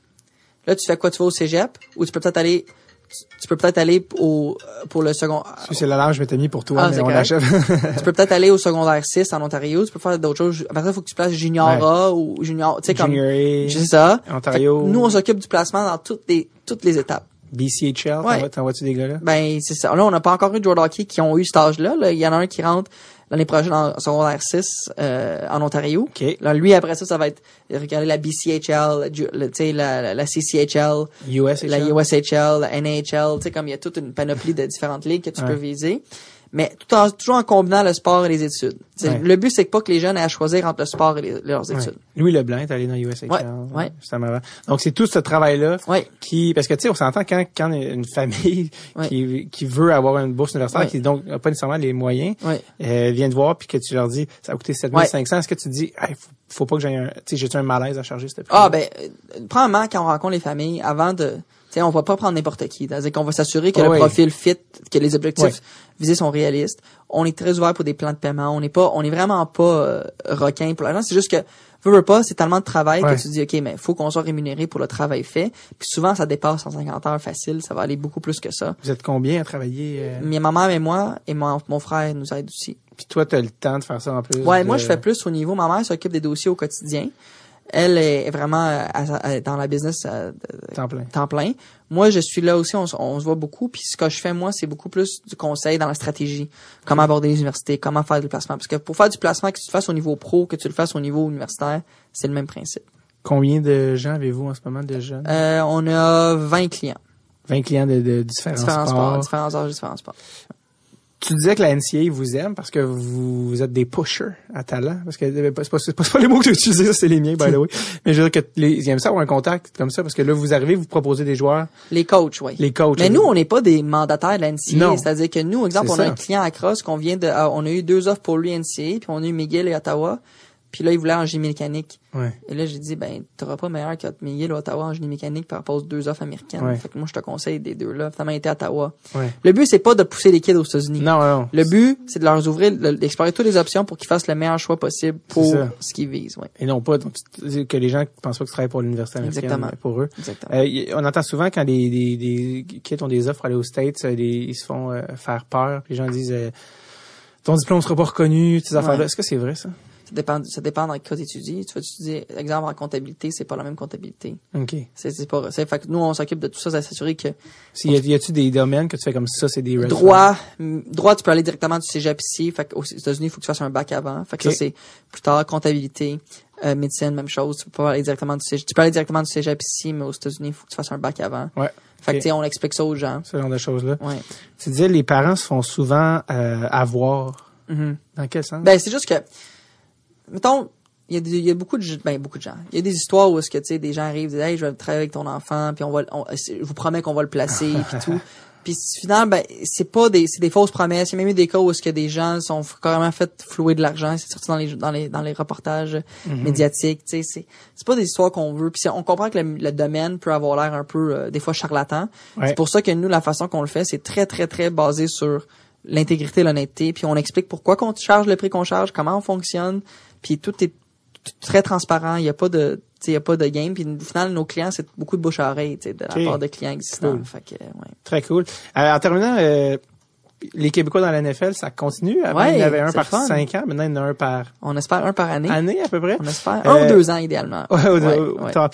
Puis euh, là, t'as as plusieurs autres gars qui sont encore là. On, on parle de c'est tes autres clients. Là j'ai Laurent avec les Chiefs, Ouais. j'ai Anthony Auclair avec les Bucks. Est-ce qu'il joue, lui? Oui. Cool. Oui oui, ça va très bien. Très cool. Ça va très bien. T'en as d'autres? J'ai Mathieu Betts avec Chicago Ouais. qui vient de signer. Avec Chicago, mais presque... Presque Arizona. Presque Arizona, Ouais, ça. ça. a été une, une aventure assez Euh, J'aimerais que tu nous, intéressante. tu nous racontes vite vite parce que vous avez été suivi par les caméras de Radio-Canada Ouais. pour la journée du repêchage. Ouais. Et ça a donné que Mathieu a pas été repêché.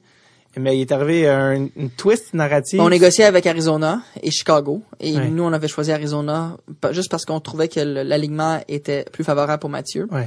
Et donc, on annonce Arizona, la famille, tout. Tout le monde célèbre. Champagne. Champagne. Ouais, Et bravo. Chicago m'avait fait une offre, mais j'avais jamais refusé. Puis je fais toujours ça parce que je suis toujours un peu parano. Et pour ça, exactement cette raison-là. Et trois minutes après qu'on commence à célébrer, Arizona m'appelle et dit excuse-moi, on pourra pas euh, te- on pourra pas te donner l'offre finalement parce qu'il n'y a pas de visa de travail. Il peut pas avoir de visa de travail, il est canadien, il va l'avoir juste qu'il y ait un contrat. Comme j'ai fait avec Laurent, Anthony, Eli Bouka dans le temps, tout. Ouais. Et donc là, il dit non, on peut pas le faire. Fait que là, je dis, garde, j'ai des gens qui sont en train de célébrer, puis toi, tu m'enlèves là, ça Ouais. se peut que je me trouve à rien. Je dis, je, je te rappelle. Je dis, règle tes affaires, puis ça n'a pas de bon sens. J'appelle Chicago, je dis, là, fais-tu encore ça à table? Il dit oui. Là, je négocie avec Chicago.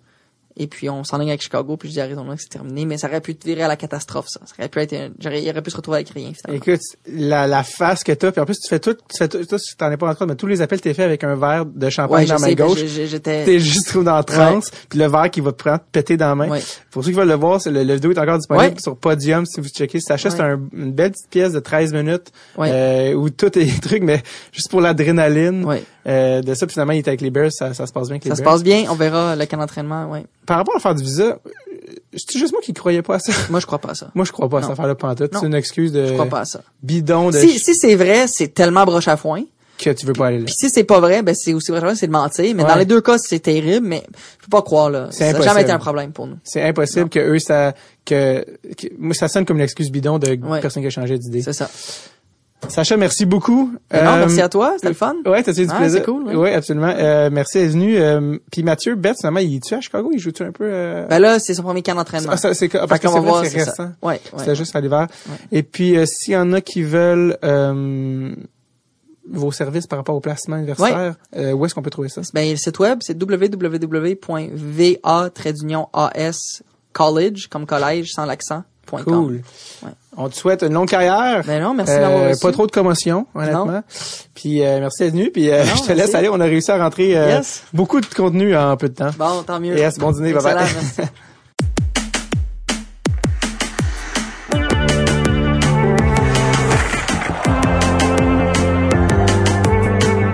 Merci beaucoup à Sacha d'être passé au podcast. Ben oui, comme on en parlait à la fin, si vous avez la chance d'aller voir en ligne la petite, le petit reportage de Podium sur lui, c'est vraiment le fun.